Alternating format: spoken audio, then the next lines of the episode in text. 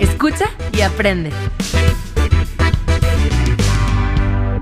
¿Qué onda chicos? Eh, bienvenidos a su Byte del día de hoy. Hoy les voy a platicar sobre seis cosas que debes de considerar para, tu, para iniciar tu home studio. La primera de ellas es la computadora. La computadora pues es la base de todo, no es lo que es lo que vas a necesitar sí o sí para trabajar todo tema de audio. La segunda es el DAW. ¿Qué es eso? Es el Digital Audio Workstation. En otra palabra, es el software que utilizamos es de los que trabajamos en audio para ya sea grabar, editar, mezclar, eh, masterizar, eh, la preproducción, postproducción, todo tema de audio, ¿no? La tercera es la interfaz. ¿Qué es la interfaz? Es lo que nos ayuda a convertir el audio análogo a digital y lo que lo manda hacia la computadora. Eso, también pues, es algo que es muy necesario.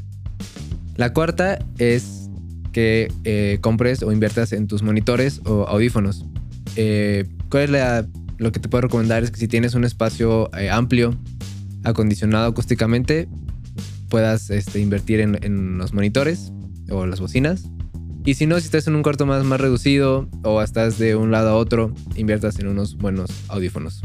La quinta es un teclado MIDI. ¿Qué es eso? Es un tecladito musical el cual puedes conectar a la computadora y desde ahí puedes eh, tocar diferentes instrumentos, ¿no? Eh, batería, teclado, guitarra. Y esto lo que te ayuda es que no, no, te sea necesario buscar a un músico y puedes hacerlo tú desde tu, o desde tu estudio, ¿no?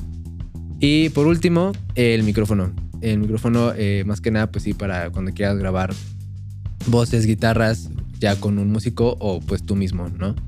Creo que con estos elementos puedes armar un, buen home studio y pues brindar la calidad que le quieres dar a tu cliente. Entonces, o a tus propios proyectos, ¿no? Y bueno, eh, espero que estos consejos les ayude a iniciar su, home studio. E invitarlos también a que nos sigan en, nuestras, en, todas las redes sociales, eh, Spotify, YouTube, que se suscriban. nos ayuda mucho que dejen su like y nos dejen sus comentarios. Entonces nos vemos en el próximo Byte.